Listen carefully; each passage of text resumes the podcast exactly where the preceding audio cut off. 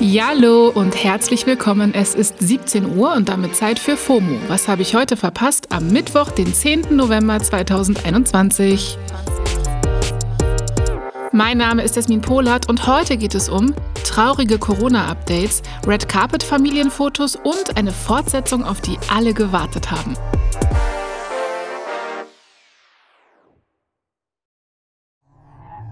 Tja, liebe Leute, mir gefällt's überhaupt nicht, aber wir beginnen die Sendung wieder regelmäßig mit Corona-Updates. Stand heute sind wir wieder auf einem traurigen Rekord. Laut RKI ist Deutschland nämlich heute bei einer 7-Tage-Inzidenz von 232,1. Ja, ich lese aktuell gefühlt nur noch von Menschen, die sich infiziert haben. Moderatorin und Podcasterin Visavi hat zum Beispiel erst gestern auf Instagram ihre Erfahrungen geteilt. Sie hat sich nämlich leider trotz Impfung und Vorsichtsmaßnahmen angesteckt. Gute Besserung, liebe Visa. Wir verlinken euch ihren Post in den Show Notes. Den sollte man sich echt hinter die Internetohren schreiben.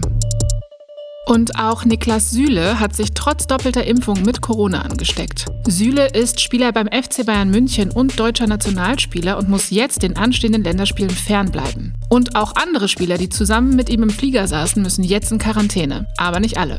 Ob das am jeweiligen Impfstatus der Spieler liegt, lässt der DFB offen.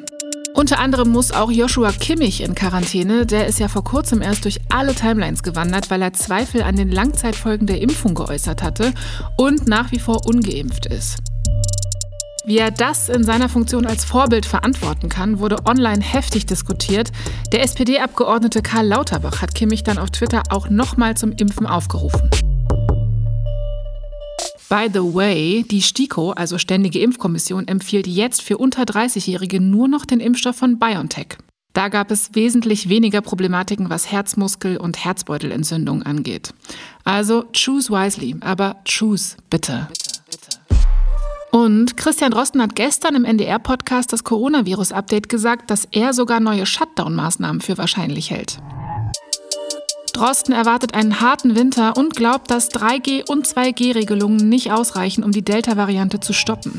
Wir müssen die Impflücken schließen, hat er gesagt. Und das ideelle Ziel ist für ihn eine, wie er sie nennt, dreifach komplett durchgeimpfte Bevölkerung.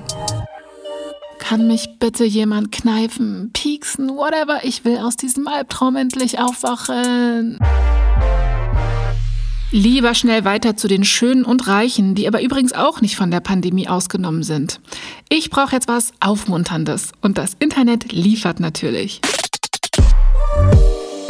In London war gestern nämlich die Premiere von House of Gucci. Das ist ein Film über die Familie Gucci vom Regisseur Ridley Scott. Und ein Red Carpet Foto von der Premiere hat das Internet sehr beschäftigt. Aber dazu gleich mehr. Der Film kommt am 2. Dezember in die deutschen Kinos und mit dabei ist unter anderem Lady Gaga.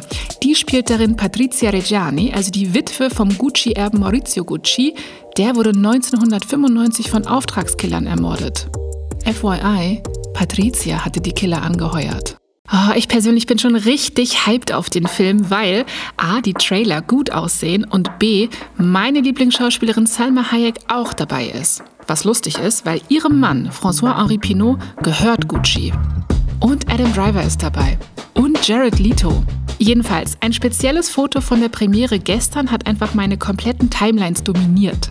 Auf dem Bild stehen Salma, Jared, Adam und Lady Gaga nebeneinander und lächeln in die Kameras. Und irgendwie war dieses Foto besonders. Ich wusste, da ist Meme-Material, aber ich kam nicht drauf. Hm. Das Foto verlinke ich euch in den Shownotes, dann könnt ihr auch mal gucken. Und dann kam es mir. Es waren die Outfits, weil Salma trägt ein goldenes Gucci-Kleid, das nach römisch-griechischer Göttin aussieht. Jared Leto hat einen blauen Samtanzug an. Daneben steht Adam Driver in einem komplett unscheinbaren Burberry-Anzug, mit dem er auch in der Bank arbeiten könnte. Und daneben dann wieder Lady Gaga in einem plissierten Gucci-Ensemble mit Schleppe und Plateauschuhen. Einfach eine absolut wilde Mischung, so nebeneinander gestellt.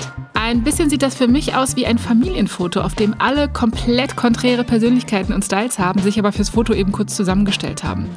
Oder, wie mir auf Instagram geschrieben wurde, ein bisschen so wie ABBA. Like, wer sich erinnert. Zur Erklärung, ABBA waren für unsere Eltern quasi das, was für uns Destiny's Child waren oder die K-Pop-Band BTS ist. Einfach eine sehr, sehr, sehr erfolgreiche Band. Hatten übrigens auch gerade ihr Comeback mit einem neuen Album, das erste Studioalbum seit den 80ern. Ah, apropos Comeback, die koreanische Drama-Thriller-Serie Squid Game kriegt eine zweite Staffel. Irgendwie keine Riesenüberraschung, weil die Serie war der Hype schlechthin, aber auf jeden Fall cool. Es geht also weiter. Das wurde jetzt von der Nachrichtenagentur Associated Press auf Twitter bestätigt. In einem Interview hat Serienmacher, Drehbuchautor und Regisseur Huang Tonyo auch darüber gesprochen, wie es gerade so mit der Planung läuft. Noch ist die Serie wohl nur in seinem Kopf, ein genaues Startdatum steht noch nicht fest, aber er verspricht schon mal, Gi Hun wird zurückkommen und er wird etwas für die Welt tun. Tut ihr doch auch mal was für die Welt und haltet bitte Abstand und lasst euch impfen. Ich möchte, dass die Zahlen morgen besser aussehen. Das war's für heute mit FOMO. Wir hören uns morgen wieder hier auf Spotify. FOMO ist eine Produktion von Spotify Studios in Zusammenarbeit mit ACB Stories.